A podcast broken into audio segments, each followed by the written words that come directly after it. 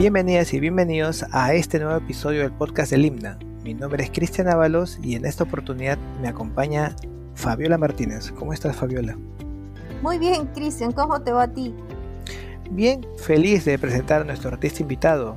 Él nació en Lima, se crió en el norte de nuestro país, pero vivió también mucho tiempo en Iquitos. Así que el viaje está muy relacionado a su vida y también porque él es un gran conocedor de, la fauna de nuestro bello país. Él se llama Humberto Salarriaga, quien estuvo exponiendo en el espacio Himna San Miguel desde el 19 de enero hasta el 5 de marzo, con su muestra Selva Fauna. Cierto, en esta ocasión, como tú bien comentas, tenemos a Humberto Saldarriaga con su muestra Selva Fauna. Esta exposición fue curada por Alfredo Villar. Este proyecto, que se presentó en el espacio de Himna San Miguel, tiene un carácter reivindicativo sobre los animales de la selva que el artista pudo ver en sus múltiples viajes a Iquitos. Los dibujos y los acrílicos que presenta este artista buscan rescatar el inmenso valor de estas especies selváticas, la belleza que despliegan en su entorno salvaje a través de sus facultades físicas, emocionales y espirituales, y la conciencia de la conservación y preservación que debemos exigir en el Estado peruano, en los gobiernos regionales en el sector privado y principalmente entre nosotros. Muchas gracias Fabiola y ahora eh, escuchemos una breve reseña de este artista. Hoy en el podcast del IPNA conversamos con Humberto Saldarriaga. Él es un artista visual, muralista, arte terapeuta, licenciado en comunicaciones y gestor cultural en la práctica. Se caracteriza por su audacia cromática, la libertad de su estilo y su temática vinculada con el folclore peruano, la naturaleza y sus reflexiones humano-espirituales. A lo largo de su carrera ha logrado diversas distinciones, entre ellas el haber sido ganador del concurso Nuestros Relatos en las categorías de taller e ilustración profesional, actividad organizada por el Proyecto Especial Bicentenario. Asimismo, su proyecto social de dictar un taller de arte en un asilo de ancianos ha sido uno de los ganadores del programa de estímulos para el arte y la cultura Línea COVID-19 del Ministerio de Cultura. Bienvenidos sean y gracias por, aceptar nuestra invitación. Humberto, es, una alegría tenerte aquí con nosotros en este, en este podcast. Mi, primera pregunta creo que es de, manual, es, pero ahí, ahí, te, va. Eh, ¿cómo, inicias tu camino artístico? ¿En qué, ¿Cómo así rompes con todo y, te dedicas de lleno al arte? Sí, muchas gracias Cristian, muchas gracias Fabiola y muchas gracias a todos los oyentes del podcast del INA, del IPNA. Eh, bueno, eso es bastante, creo que a algunas personas les puede servir esto porque, bueno, eh, desde el colegio yo tenía un poco de, me desconcentraba fácilmente, ¿no? Eh, era muy bueno, sí, en matemática, era muy bueno en lenguaje, no tenía 19, 20 promedio, sí, a mí me ponían a calcular cuánto era 350 y tanto por 29 y al toque, ta, ta, ta, ta. Pero era rebelde en el tema artístico, ¿no? O sea, porque me aburría de sobremanera tener que dibujar un bodegón, tener que hacer un molde, eh, previamente un molde de plastilina, por ejemplo, ¿no? Que veía que tenía que hacerlo tal cual. Entonces eso como que para mí no, no había mérito, ¿no? sino siempre tenía que crear algo, ¿no? Entonces, eh, como no, no empatizaba mucho con el tema del arte allí, que también agradezco eso porque de alguna manera motivó esa, esa primera parte rebelde, ¿no? Del ser artista, ¿no?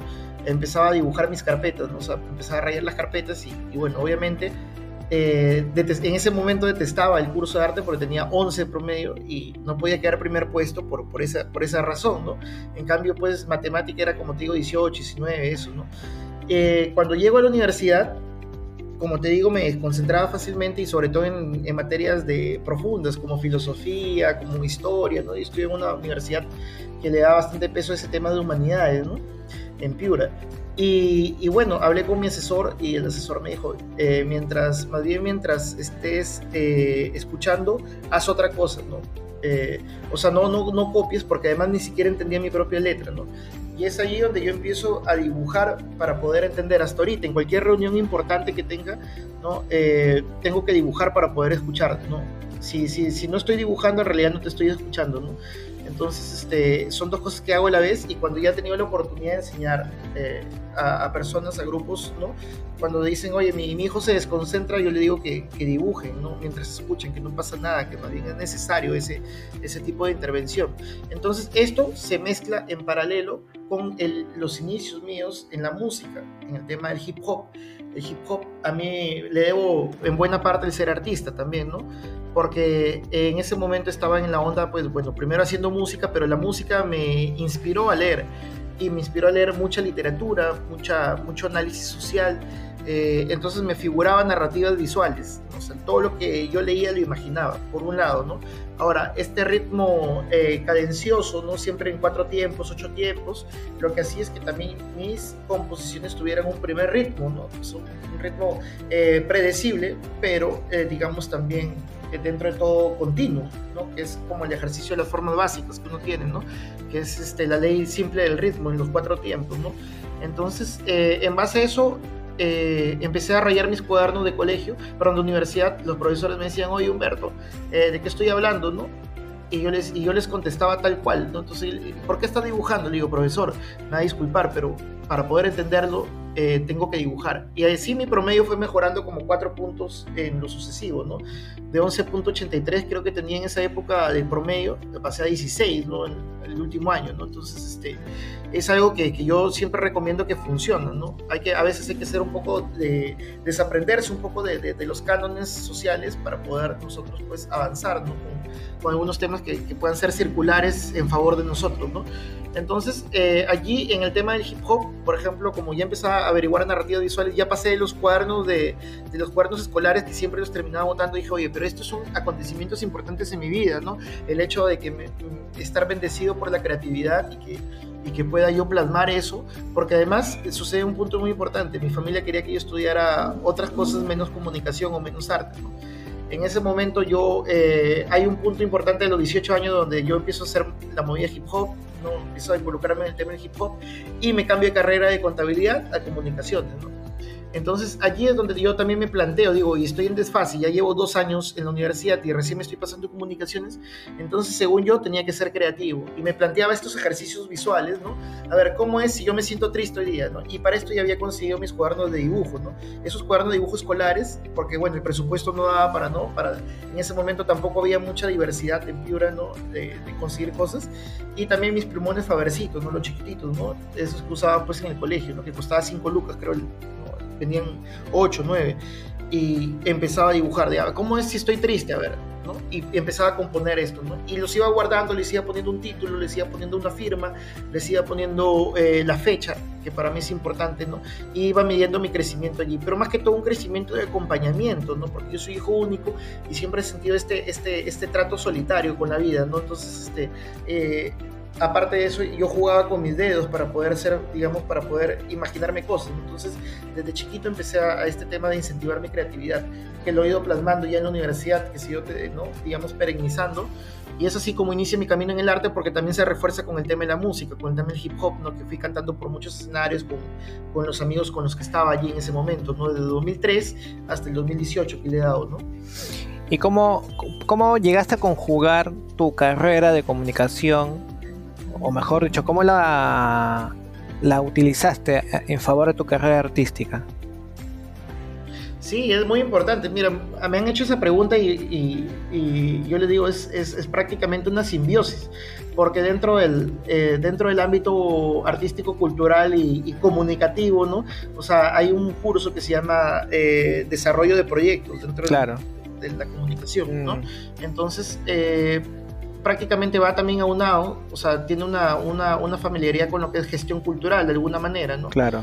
Eh, entonces, a muchos de nuestros colegas les cuesta eh, muchas veces plasmar lo que imaginan, ¿no? En papel, ¿no? Entonces, esto, por ejemplo, en el tema de, de redactar los proyectos con objetivos, contexto, introducción, ¿no?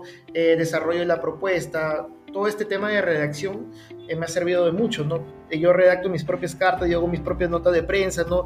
Por ahí a mí me gusta estar en toda la fase del proceso de producción, ¿no? Entonces, este, eh, me gusta estar mirando, ¿no? En el montaje, en, la hora de ver, oye, cómo vamos con la prensa y todo eso, ¿no?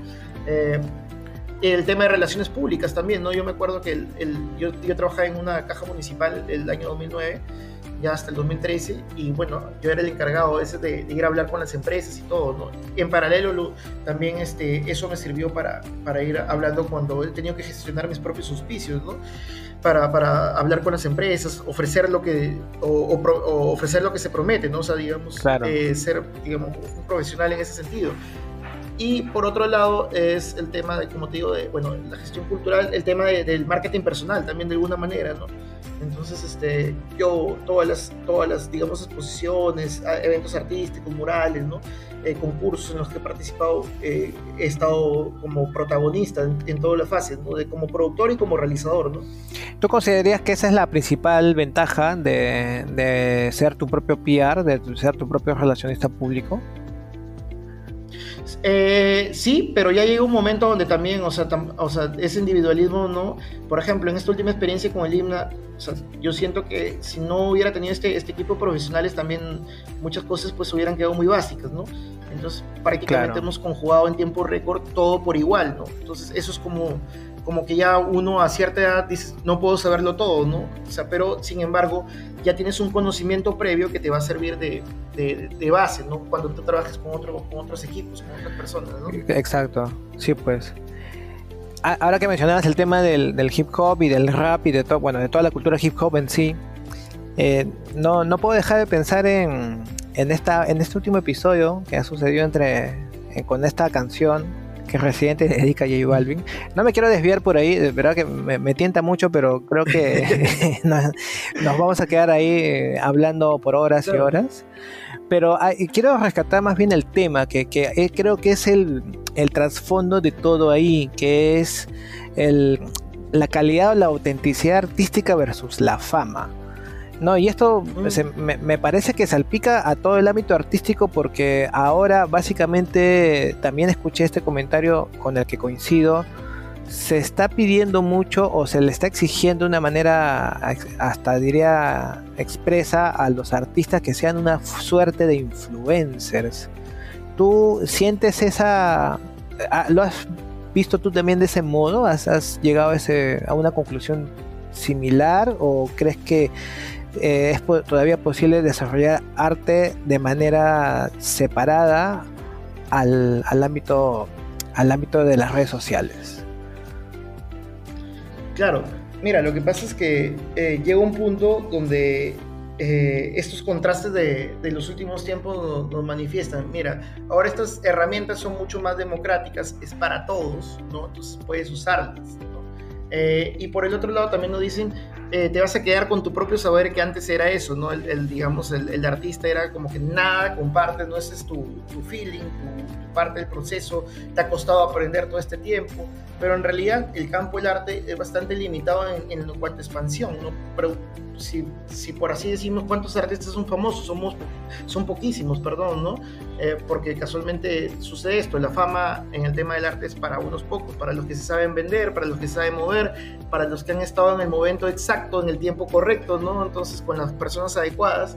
Y, y bueno, muchas cosas, muchas personas pues quedan en el anonimato, en el olvido y se llevaron su conocimiento a la tumba, ¿no? Que es prácticamente un egoísmo también dentro del otro parte, ¿no? Entonces yo siempre he pensado que eh, no llegar al exceso de, eh, bueno, para mí siempre la vida es un equilibrio, ¿no? Obviamente me, nos va a servir este tema de herramientas, pero llegar al tema de un influencer es como que, bueno, tampoco lo, comparto tanto. Sin embargo, hay gente que le va mejor. Lo que pasa es que eh, en la viña del Señor hay de todo, ¿no? Por ejemplo, hay gente que pues es artista, pero es más decorativa y le va a gustar más mostrar a un público más amplio de repente, ¿no? Claro. O hay, o hay otras personas que pues, ¿no? Por ejemplo, eh, el camino es un poco más largo. De repente puedes hacer una parte más técnica, eh, que quizá tienes menos, menos seguidores, pero con la experiencia que uno va adquiriendo, va ampliándose tu, tu público de difusión, ¿no? Tu ámbito de difusión. La vida es un, un, constante ejercicio de, también de, no es un reto, además lo que nos ha puesto, por ejemplo, la pandemia, ¿no? De ir usando, pues, cosas que antes ni siquiera teníamos en mente, como ser una clase virtual, ¿no? Que yo sigo insistiendo que tiene que ser presencial, ¿no? Porque este, muchos, muchos saber, el, el, el arte es mucha conexión energética, digamos, cercana, ¿no? Entonces, pero sin embargo, si hay estos elementos, también se pueden ir potenciando en el tiempo, ¿no? Entonces, todo lo que sea, digamos, eh, se vaya ampliando en, la gama del arte va a servir de alguna manera. Ahora, todo exceso como te digo, es malo, ¿no? También, o, bueno, eh, uno se puede pasar para el otro lado, para el lado nomás de, de mostrar contenidos este, cada vez más homogéneos, más, este, más sin interés o más dictados pues por, por la monotonía, ¿no? Claro. Eh, solo por, por, una, por un comentario fácil, ¿no? Pero eh, la, la, virtuosidad está en, en, lograr elaborar un elemento inteligente para un público amplio. Entonces eso creo que puede ser un buen reto para todos los, artistas. Bueno, yo admiro también tanto a J Balvin como a, como, como a, a Residente, ¿no? Ambos tienen su, su, discurso, ¿no? Pero son, son dos propuestas contrapuestas, ¿no? Entonces este, eso hace que de alguna manera puedan puedan haber chocado, pero es saludable que hayan todos estos espectros dentro del tema de la música. Ahora, en Perú mm. no hay una industria cultural, imagínate, ¿no? Entonces, por ejemplo, estos lo analizamos desde la parte de Colombia, de Puerto Rico, esas zonas ¿no? Eh, que han, han, han, exportado artistas eh, en los últimos años, ¿no? pero Perú pues no consigue pasar de, porque casualmente el, el, mercado es muy, muy, muy, ¿cómo se llama? Muy limitado, hay bastante elitismo, son pocas las propuestas, no hay un enlace entre, entre el gobierno, entre los gobiernos con la parte privada y la parte de gestión, entonces, eh, y lo poco, lo poco que hay está bastante centralizado, entonces es como que eh, muchos, muchos artistas se apagan ahí en el, en el, intento o sobreviven nada más, ¿no? Entonces, eso creo que es la, digamos, la nueva perspectiva que nos ayuda en las redes sociales a, a, ir siendo cada vez más autosuficientes, ¿no? Pero también está la responsabilidad, digamos, de la, de la parte macro, ¿no? Que es de generar las estrategias colectivas para que haya, digamos, arte por todos lados, ¿no? Y creo que también es importante en el desarrollo de, de, la carrera de un artista la oportunidad en la que conoce a las personas adecuadas en el momento adecuado, algo, algo así como lo que mencionabas. En ese sentido, eh, tú eh, con, a quiénes consideras que han sido importantes para el desarrollo de tu propia carrera. Mira, uno, uno eh, se motiva mucho, ¿no? O sea, por ejemplo, el artista necesita mucha motivación, seguridad, ¿no? Eh, yo me asombré, bueno, lo, lo, primero, lo primerito, primerito, eh, yo siempre le agradezco a, a Cristian, a Bendayan, ¿no? Porque, bueno, y a, y a, la persona que me, que digamos de alguna manera me contactó con él, porque yo eh, iba caminando un día por la, en realidad tenía mis cuadernos de dibujo, los llevaba a todos lados porque de alguna manera si yo me descuidaba de esos cuadernos de dibujo, eh, mi familia los podía botar, ¿no? Entonces tenía como cinco sketchbooks llenecito de dibujos, ¿no? Y y bueno, estaba en Iquitos ya trabajando en ese momento y salgo de, de, de, donde yo trabajaba y a una cuadra había, una, había un centro cultural, ¿no? Y en ese centro cultural había una inauguración ese día. Como yo estaba en la movida hip hop y todo eso, me claro. gustaba también eh, ir a los conversatorios, ir a las exhibiciones y esas cosas, ¿no? Entonces entro y me encuentro a una persona que trabajaba conmigo que tenía un cargo de director ahí y me dice, oye, Saldarriaga, tú también dibujas, ¿no? Mira, te voy a presentar con unos amigos artistas, ¿no? Hola, ¿qué tal? ¿no? Ya, a ver, muéstranos tus dibujos y te juro que a mí me da roche mostrarlos porque, bueno, siempre eh, ese tipo de arte que es un poco más, este, menos académico, no más eh, por intuición, más por, por expresión, más por, por drenar, por, por liberar, ¿no? Entonces, este, eh, me dijeron, pero tráelo sin temor, acá todos nos valoramos como artistas. Eso es lo bueno de Iquitos también, ¿no? Que ha habido bastante apertura en ese momento, ¿no? Eh, siempre agradezco la selva que es como bastante visionaria, bastante, eh, digamos, acogedora en ese sentido, ¿no?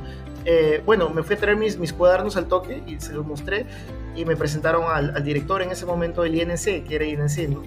Me dijeron, oye, ya, chévere, a ver, conversemos, si tienes bastantes como para incluirte en la lista de artistas y en alguna otra exposición, pues, eh, eh, tomarte en cuenta, ¿no? Entonces, anda a vernos tal día, ¿no? Y yo fui ese día, pero daba la casualidad que esa persona ya había renunciado y en su reemplazo estaba Cristian como director, ¿no? Entonces, te juro que pensé irme, ¿no? Porque me dio roche, pues dije, pucha, un, un, o sea, el, el, el, anterior director era un literato, pues, ¿no? Dije, bueno, ya, normal, pero este era un pintor, pues, ¿no? Dije, pucha, y ya más o menos había leído de él que salían publicaciones eh, con relativa constancia de él, ¿no? Entonces dije, ah, ahorita me van a hacer leña mis pinturas, ¿no? Pero no, casualmente era, digamos, era, enfocaba con lo contemporáneo, porque como te digo, eran cuadernos de dibujo A4 eh, eh, escolares, con plumones Fabercito, pero que tenían un mensaje bastante significativo, ¿no? Y, y, una libertad de composición también, ¿no? Entonces con él me dijo, oye, me gustaría iniciar el año 2010 contigo. Justo hoy día se cumplen 12 años de la muestra que yo tuve con mi, mi primera muestra individual, ¿no? En el Centro Cultural de Irapay. Vaya, feliz aniversario. Como, Gracias, gracias. 12 años como artista, imagínate, ¿no? Sin querer queriendo. Eh, y exhibimos como 80 cuadros, ¿no? Entonces tenía como 200, entonces eso también asombró un poco en ese momento a Cristian, ¿no? Por, porque la producción era constante, ¿no? Y de ahí, de ese momento hasta que se dio la muestra, o sea, te hablo de septiembre, octubre de 2009, hasta marzo de 2010, que fue la, ¿no? la exhibición, yo seguí creando y creando y, más bien estaba inspirado, decía, pucha, eh, o sea, me sentía valorado, me sentía por primera vez que alguien me estaba tomando en cuenta, ¿no? Entonces, eso hizo que, por ejemplo, eh, un, buen primer paso, ¿no? Lo otro fue, digamos que, eh, el agradecimiento que uno tiene con la vida, siempre quería hacer un mural, ¿no? Y no, no, no, no sabía cómo hacerlo, solo dominaba, solo dominaba este, los plumones y bueno, eh, Cristian también me dio las primeras pautas para poder pintar en, en, acrílico sobre lienzo, ¿no? Entonces con, esa, con, ese, con ese segundo impulso yo dije, ya, yo también quiero pared. Y en pared conocí otro amigo que, que hacía murales publicitarios y con una rifa que yo mismo originé eh, con los primeros cuadros de esta exhibición, que ya había pasado un año, ¿no? desde que había sido mi primera exhibición hasta que me decidí hacer el primer mural en un asilo de ancianos, en toda la fachada de un asilo de ancianos, que me vendí como 3.000 rifas, ¿no? Entonces, este, con amigos ahí, eh, con esa plata junté ya y, y, conseguí a otros cuatro artistas que me dijeron, bueno, hagamos este mural como de 80 metros cuadrados, ¿no? Fueron la primera vez y después ya no aparecieron, ¿no? Entonces me dejaron con ese proyecto a mí solito, ¿no? Y, yo con las justas pues sabía pues no usar pincel. Entonces ahí es donde llamo a mi amigo eh, Pablo Huivín, ¿no? Le digo, oye, ayúdame y te pago acá, ¿no? Pero hagamos este mural que ya me comprometí, ¿no? Porque es importante el tema de la palabra también, ¿no? Si tú te comprometes con algo como artista, tienes que realizarlo, si vayas a pérdida, ¿no? Eso, bueno, al menos ese es mi pensamiento, ¿no? Entonces, hicimos ese mural de 80 metros cuadrados y al final hicimos una teletón ¿no? Eh, que eh, capturamos, eh, recibimos varios, varios comestibles que los donamos en el asilo de ancianos, hicimos una velada cultural, todo con auspicios prácticamente. Entonces de ahí me acostumbré, por un lado, a, digamos, esta, esta parte social de, engranar, pero también por el otro lado, pues la parte de, exhibir y mantenerme en constante actividad. Entonces, y de allí la otra persona que me dio de alguna manera la fuerza para decir, oye, ya renuncio, eh, fue Álvaro Rocarrey también que lo visitaba, ¿no? Porque empecé a quedar finalista en, en, algunos concursos de arte importantes en el Perú. Yo no sabía por qué quedaba, ¿no? Entonces, este, como el pasaporte para un artista 2012 y 2013, ¿no? Entonces, este, eh, me metía porque siempre me gustaba meterme así los concursos y, me asombraba cuando quedaba, ¿no? Porque ni siquiera tenía idea de la teoría del color, de las formas y eso, ¿no? Entonces, eh, de alguna manera él me motivaba como artista, ¿no? Porque me decía, oye, pero también hay una parte importante autodidacta, ¿no? Que puedes ir aprendiendo en el camino también, ¿no? Entonces no descuides ese tema del arte, ¿no? Y lo otro importante, lo, visionario, fue que hice ayahuasca ese año, ¿no? Y, y, la planta, el mensaje que me dijo fue, ve, ¿no? Hazte artista. Entonces, es, todas esas tres, esos, esos, esos cúmulos de experiencias que sucedieron entre el 2010 y el 2012 fueron los detonantes para que yo en los siguientes nueve años haya ejercido, 10 años, perdón, haya ejercido una carrera artística, ¿no? Y todavía tu familia quiere... Así más o menos ha sido. Y, y todavía tu familia quiere desechar tus, tus, este, tus cuadernos y tus... No, ya, ya, ya, o sea, ya, ya han ido comprendiendo, de parte pues uno, uno, uno, también se va volviendo menos sensible a esas cosas, vas, vas adquiriendo más, más, más seguridad, más, este, más valores, entonces más al arte que, que hace que pues eh, tú brilles con tu propia luz con respecto al arte. Claro. Entonces eso hace que tú, tú vayas eh, queriéndote y queriendo tu obra, ¿no? Y aparte otras personas van valorando. Entonces, Y también el tema del conocimiento. Yo, o sea, hay muy poco, muy poco, eh, digamos, conocimiento autodidacta o, o, cómo ha sido evolucionando este tema del arte art brut, el tema del arte, pues no sé, el arte marginal, fuera de las galerías, ¿no? Del, circuito académico. Entonces yo he ido investigando bastante sobre eso y eso también me ha permitido ejercer más seguridad sobre mí, ¿no? Sí, y qué, y qué bacán que has podido combinar este aspecto social o también se puede decir de relaciones públicas con, con la cuestión de, tu, de, la cuestión artística, de tu propio talento, de tu propio desarrollo artístico, ¿no? Porque muchas veces este, va una en desmedro de otra, o por lo menos eso me ha parecido a mí, pero aquí al no, no, no, no, no noto que haya sido el caso tuyo, ¿no? Que por darle más eh, presencia a un aspecto se, se, descuida el otro, ¿no? Sino que se han desarrollado en paralelo. Este, también eso yo creo que puede deberse a, tu propia formación profesional, ¿no? De comunicador, de, poder llevarlo paralelamente. Sí, justo eso, esa parte es importantísima, ¿no? Yo agradezco más bien, o sea, la vida, creo que todo conecta en la vida, ¿no? Entonces esa primera parte de formación académica, de investigación que me formó en la universidad donde yo estudié, entonces me ha servido de mucho para poder, y también de, de, cumplir la palabra, ¿no? O sea, digamos, fue muy importante la ética que yo recibí ahí para poder, digamos, erigirme, ¿no? Como, como artista y, y y ir, ir viviendo en este tema, incluso en pandemia, ¿no? O sea, digamos, eh, ya amplías tu, tu, diversidad como artista, ¿no? O sea, por ejemplo, si no estás vendiendo cuadros, estás este, haciendo murales, si no estás haciendo murales, estás enseñando, si no estás enseñando, estás ilustrando, si no estás ilustrando, estás investigando, no estás viajando por allí, ¿no? Pero siempre estás, digamos, eh, yo, yo le llamaba hueveo productivo, ¿no? O sea, digamos, este, este tema de, de, ¿no? de nutrición y, y además de, de, notoriedad, ¿no? O sea, Oye, pero... Eh, Oye, pero está bien eso, eso, ese, alguna vez he escuchado algún, alguna charla en la que decían a los niños hay que enseñarles a, hacer nada, ¿no? desde el colegio, o sea, un momento, una hora al día en, el, en, vez de tener clase de geometría o lo que sea, Olvídate, claro. una hora así, que estén ahí simplemente pensando en la nada, porque de qué otra manera si no uno desarrolla la creatividad, me pregunto yo. Pues. Sí. tú sabes, mira, tú sabes que los, los, las personas nacemos con hasta con 11 tipos de, de habilidades, de, de, sensibilidades, no cinco sentidos como se cree, no, son más sentidos, pero hay un quiebre donde ya el niño a los 6 años, 7 años, empieza a entender que hay, digamos, un efecto de que él tiene que poseer el mundo, ¿no? Eh, ahí empieza el mundo de la frontera, de las barreras, ¿no? El tema de, de, qué es lo bueno, qué es lo malo, ¿no? Empieza a tener un poco más de conciencia y los padres muchas veces sin querer, por un efecto de protección, te limitan un montón de, creatividad. Sí. Se ve que la vida es una responsabilidad, ¿no? Entonces, no rayes acá, te vas a enfermar, no, no dibujes, aprende matemática, aprende lenguaje, entonces te amoldan a un, a un sistema que, que, en realidad muchas veces es contraproducente, ¿no? Matas un montón de habilidades, cuando en realidad todas las habilidades son complementarias, no son suplementarias en realidad, ¿no? Oye, ¿tú rayaste las paredes de tu casa cuando eras niño? Eh, rayaba las carpetas del colegio, porque sí me sacaban el ancho, sí, pero me inventaba jugadores, ¿no? O sea, como no podía, digamos, rayar, me inventaban me inventaba jugadores con las manos, ¿no? Y, con unas canicas hacía campeonatos mundiales de fútbol, ¿no? Entonces, con mis playgos, ¿no? Vaya, qué paja. ¿Y tus cuadros qué historia cuentan? Los cuadros que han estado expuestos en Selva Fauna hasta el 5 de marzo de, de este año, ahí en, en, en, el espacio en el espacio Himna que, de, de San Miguel, ¿qué, ¿qué, historias crees que, que contaban? Y, ya amarro con otra pregunta, este, ¿cómo así empieza tu vínculo o tu fascinación con la selva y, su fauna? Claro, yo siempre cuento una, una, anécdota que es, este, bueno, a, mucha gente le, le, provoca gracia, ¿no? Porque eh, yo me dicen, ¿de dónde eres? Y yo nunca sé qué decir, o sea, me siento tan, tan piurano como, como loretano, ¿no? Y además, y, a pesar que nací acá en Lima, ¿no? Entonces, este, pero me hicieron en Iquitos, eh, nací en Lima circunstancialmente y me crié en los órganos, ¿no?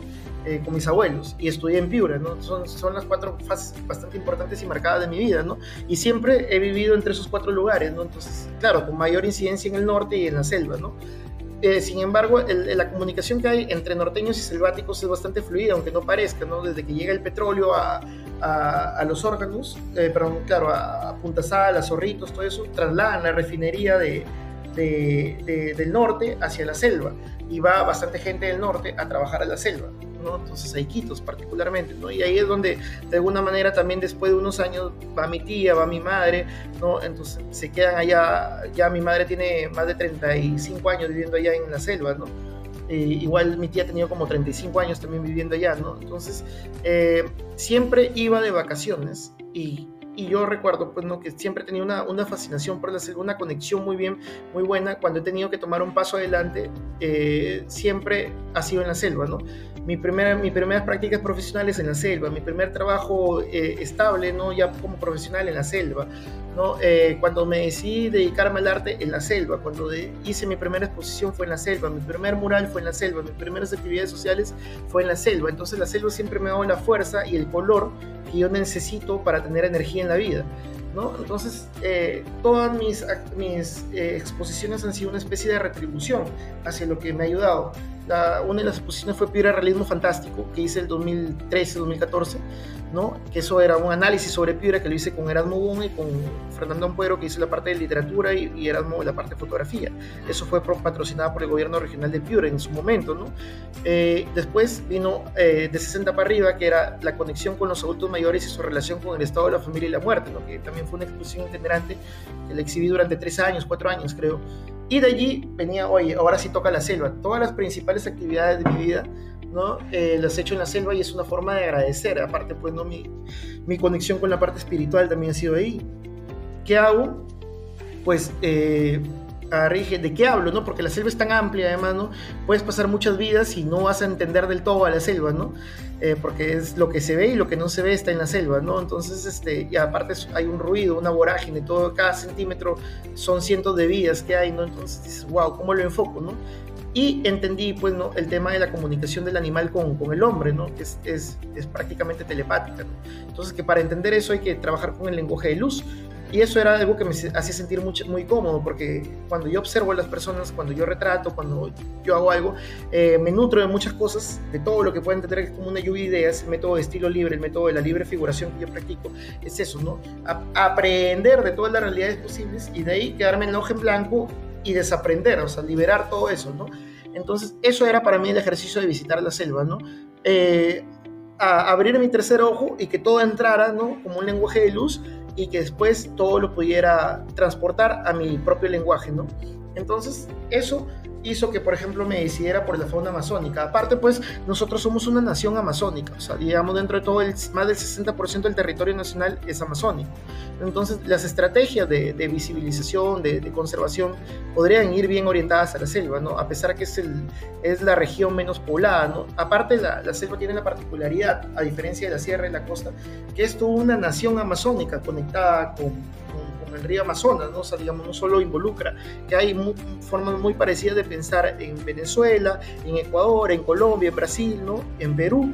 Entonces, todo lo que está conectado con el río prácticamente es una sola columna vertebral con una, una gran cosmovisión, ¿no? A diferencia, por ejemplo, en el Perú, que el, norte, por ejemplo, los cajamarquinos no piensan igual que los puneños, ni los puneños igual que los huancaínos, ¿no? Entonces, ahí hay más diferencias, ¿no? A pesar que hay una corriente, hay una cordillera de los Andes, ¿no? Que más o menos circula todo eso. Entonces, eso es la gran ventaja, ¿no? Y dije, bueno, aparte que es el pulmón de, del mundo, ¿no? O sea, el 52% de la vida animal está en la fauna amazónica, ¿no? Entonces, eh, hay una necesidad, hay un, de visibilizar estos conocimientos, ¿no? de, estas, de esta potencialidad que nosotros tenemos, a pesar de que en los últimos tiempos haya sido avasallada constantemente ¿no? por diversos temas como la minería en área del, en área del progreso, pero ya llega un límite donde nosotros nos, los humanos nos hemos puesto la soga al cuello, donde pues, decimos, oye, si no entendemos de otra forma ¿no? nuestro vínculo con los animales, con la fauna, obviamente por ese ego que nosotros tenemos de decir, nosotros tenemos el conocimiento, el cerebro, pero estamos ahogando nosotros mismos primero en la tecnología y luego en nuestra, en nuestra concupiscencia, que es, digamos, poner estas fronteras o de, o de digamos, de competencia, ¿no? que en realidad eh, lo único que hemos hecho es traer hambre, traer desolación, traer guerras. Eh, si no entendemos esta colectividad, que ya la practican hace muchos años, o hace cientos de siglos, o bastantes siglos, las comunidades amazónicas, ¿no? De nutrirse del animal, pero eh, teniendo en cuenta, pues, este este tema de, conservación a la vez, ¿no? y además de, este, de esta especie de, comunicación tácita, ¿no? Y que además de eso, pues el animal te retribuye con ciertos poderes, digamos, este, eh, de cualidades animales, ¿no? Elementales, que uno los puede aprovechar también para uno mismo, ¿no? Eh, porque eh, ahí hablan con el lenguaje del, del 4D, la 5D, la 6D y la 7D, ¿no? Que son lenguajes de luz entonces que lo aprenden muy bien las comunidades amazónicas por ese respeto a la naturaleza que tienen, ¿no? Y cuánto estamos dejando de aprender nosotros. Entonces llega un punto donde el tiempo, el avance del tiempo no interesa tanto, sino más bien eh, esta comunicación con nuestras otras dimensiones que están paralelas a nosotros, ¿no? Entonces eso es lo que me motivó a, hacer este tema de la fauna amazónica, por toda la riqueza que uno iba a aprender en el camino, ¿no? Entonces, este, por eso sucede lo que está sucediendo con la selva, ¿no? Entonces, lo que yo pretendo hacer con mi granito de arena es mostrar a los animales como si fueran humanos, para de alguna manera eh, este sentimiento, este, este, esta sensación de, humanidad que hay en los animales eh, puedan transmitirse a las personas que ven la, que ven la exposición, ¿no? Para que también el humano se sienta animal y el animal se sienta humano, ¿no? Pero claro, recoge, y claro, recoges bastante influencia del arte local de la Amazonía. Se nota bastante en los colores que usas, sobre todo. Claro, la, la, selva, ¿no? Esa, esa, ese uso de la forma como cualquier cultura visionaria, como cualquiera, ¿no? Como, como visionaria, ¿no? Eh, ya sea África, ya sea los mayas, ya sea pues este, ¿no? Eh, los mismos eh, ashánicas, los boras, los, los chipivos, usan formas básicas, ¿no? Entonces, este, para expresarse. Y la forma básica es la, una de las, de las expresividades, la geometría sagrada incluso está inspirada en formas básicas, ¿no? Entonces, este, creo que he recogido la parte elemental, tanto del color como de las formas, que es la parte primigenia de expresión del ser humano, antes que la escritura, ¿no? Antes que, que la verbalización incluso. Eh, está el tema de expresarse a través de, las formas, ¿no? En, en, las paredes, ¿no? Incluso. Entonces, eso es lo que he recogido y también visto como si fuera el lenguaje de un niño, ¿no? Porque yo quiero que esta, esta exposición sea universal en el sentido del mensaje, ¿no? O sea, que lo puede entender tanto un adulto como un niño, ¿no? Tanto un académico como un no académico, ¿no? Tanto alguien que está acostumbrado a visitar galerías como alguien que visita por primera vez una galería, ¿no? Entonces, hay que, hay que, hay que tener ese lenguaje homogéneo, por eso he puesto algunos viniles dentro de esto, ¿no? Eh, ayuda obviamente con el equipo museográfico que ha sido fundamental en el IMNA para poder entender esto y por el curador, que ha sido Alfredo Villar, también que ha sido un capo en ese sentido, ¿no? Entonces, este, el vinil hace que por un lado me juegue a mí en favor eh, la selva que uno imagina, pero también hay esta, digamos, especie de, de ludismo, de, ¿no? de, de, poner incluso el montaje sin un patrón museográfico, sino más bien por intuición, ¿no? Y en esa intuición hizo que, que digamos, que los animales conversaran entre ellos, porque ese es el lenguaje también silvestre y agreste de, de, la fauna, en realidad, ¿no? Entonces todo fue compenetrando así. Eh, en, este, en este tema, digamos, de, sin, sin, funcionar con un patrón académico definido, sino más bien con un patrón visionario, ¿no? Entienden. Pero, por ejemplo, por ejemplo, Humberto, en la exposición, cuando uno entra, eh, lo que más te sorprende básicamente es el color, el, el colorido que se encuentra en todos los trabajos, por eh, la sencilleza de la pincelada o en algunos casos también el sobrecargamiento de pintura que hace que no solamente la imagen tenga este, vibración de color, sino también vibración de textura, que hasta en mi caso me han dado ganas de tocar la pintura porque se sentía como si fuese una pintura en, en tres dimensiones que tenías que tocarlo para poder terminar de sentir la sensación de lo que estás plasmando. Igual que ayuda con todo lo, todo el el material este, museográfico que, que, estabas comentando de los viniles, en este caso de, de la, del camino que creas desde el inicio de la exposición hasta la parte final con los videos en el cuarto cerrado y oscuro, que también te crea otro sub otro submundo adicional al que tú estás, hace como que si estuvieses en un espacio encerrado en la parte de la selva donde va a aparecer en cualquier momento, no sé, este, un mono por ahí saltando, brincando, o sea, da, esa sensación de, de, todo el espacio. Sí, eh, mira, y eso, eso como te digo, yo siempre digo, en mi estilo se hace camino al andar, y el andar en el lenguaje de la 5D, que es la, quinta dimensión, todo está conectado con el todo. O sea, es como el efecto mariposa. Si tú haces una acción, va a haber otra reacción en otro lado. Entonces, por ejemplo, en un inicio no teníamos esa idea, ¿no? Y hemos levantado el montaje en tiempo récord prácticamente, ¿no? Pero estando ahí en el montaje me di cuenta, nos dimos cuenta que con Edgar que habían tres columnas, ¿no? Entonces, wow, esas tres columnas, ¿qué podemos hacer con esas tres columnas? Entonces comprendí, ahí se me prendió el chispazo que una columna iba a ser para el Toe, otra para la ayahuasca y otra para la chacruna, ¿no? Entonces, si bien son, son digamos, componentes este, de flora, pero eso te permite entender la parte sagrada o la parte pues eh, espiritual de los animales, ¿no? que sí tienen también, ¿no? son seres sintientes obviamente. ¿no? Y por otro lado, eh, intuitivamente yo le puse rojo, azul y verde ¿no? a, los colores, que es también el lenguaje, eh, la luz descompuesta en el lenguaje de color, ¿no? son las tres grandes familias de color vistas a la luz, ¿no? el verde, el rojo y el azul. Entonces íbamos a mirar, y eso, además esas columnas, que a partir de ahí se originaba la exposición, eran como un portal energético. Y por otro lado, cuando se nos ocurre poner la tierra, ¿no? por, por, lo menos 280 kilos de tierra lo destinamos a la parte oscura, ¿no? Y 20 kilos de tierra a la parte, digamos, donde iniciaba la exposición. ¿Y qué significaba eso? Que cuando yo iniciaba la exposición tenía un porcentaje de conocimiento que lo iba a transformar en fértil y en abundante. Cuando yo llegara al final de la exposición, el recorrido, primero veíamos la selva, ¿no? Como yo la presentaba y después podíamos imaginar con las ilustraciones digitales cómo era la selva, ¿no? Entonces eso también jugó a favor, ¿no? Imagínate cuán importante es la distribución de la sala, también el mismo alargamiento de la sala, ¿no? construyó todo un tema apaisajado del, digamos, de la composición de los animales, ¿no? Es como si estuvieran dentro de una selva, ¿no? O sea, larga y plena, ¿no? Entonces, eso también jugó bastante y todo lo hemos ido resolviendo por sensibilidad, más que por un tema, digamos, este, académico, ¿no? Y eso ha sido lo importante de esta exhibición también, ¿no? Del, sentir.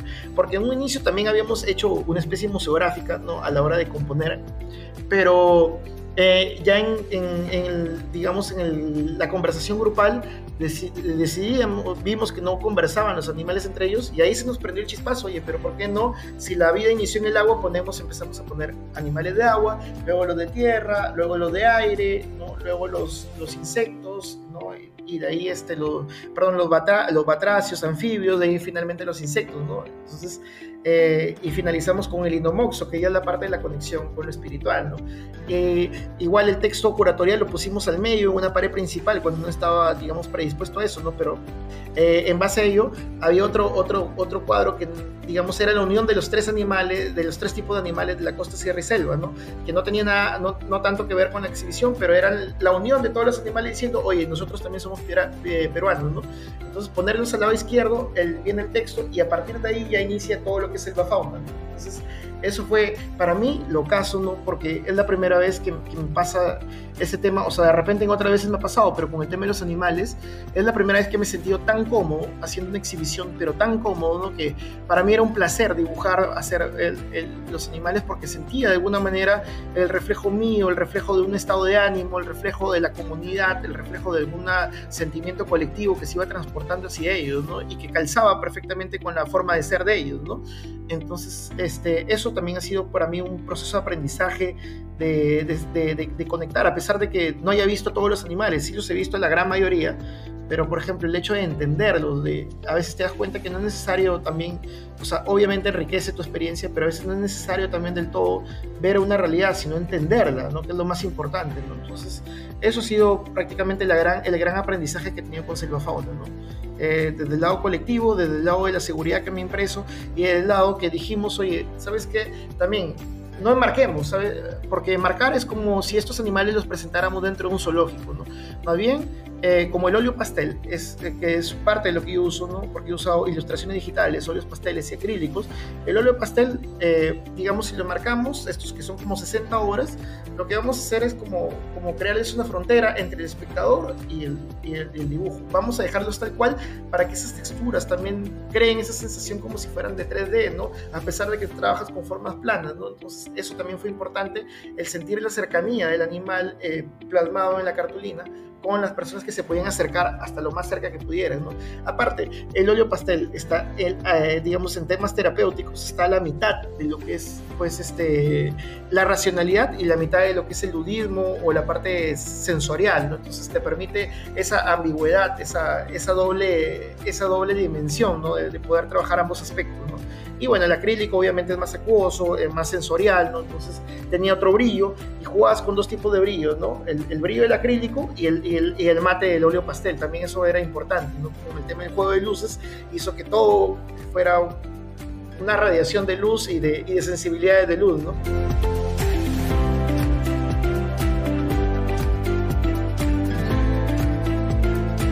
Agradecemos mucho la participación de Humberto en esta grabación el espacio Himna San Miguel se encuentra ubicado en la avenida La Marina 2469 en el distrito de San Miguel. Bueno, esto ha sido todo por hoy. Les recordamos que para acceder a nuestros espacios de exposición deben ingresar a nuestra página web www.cultural.himna.edu.pe. Hasta pronto.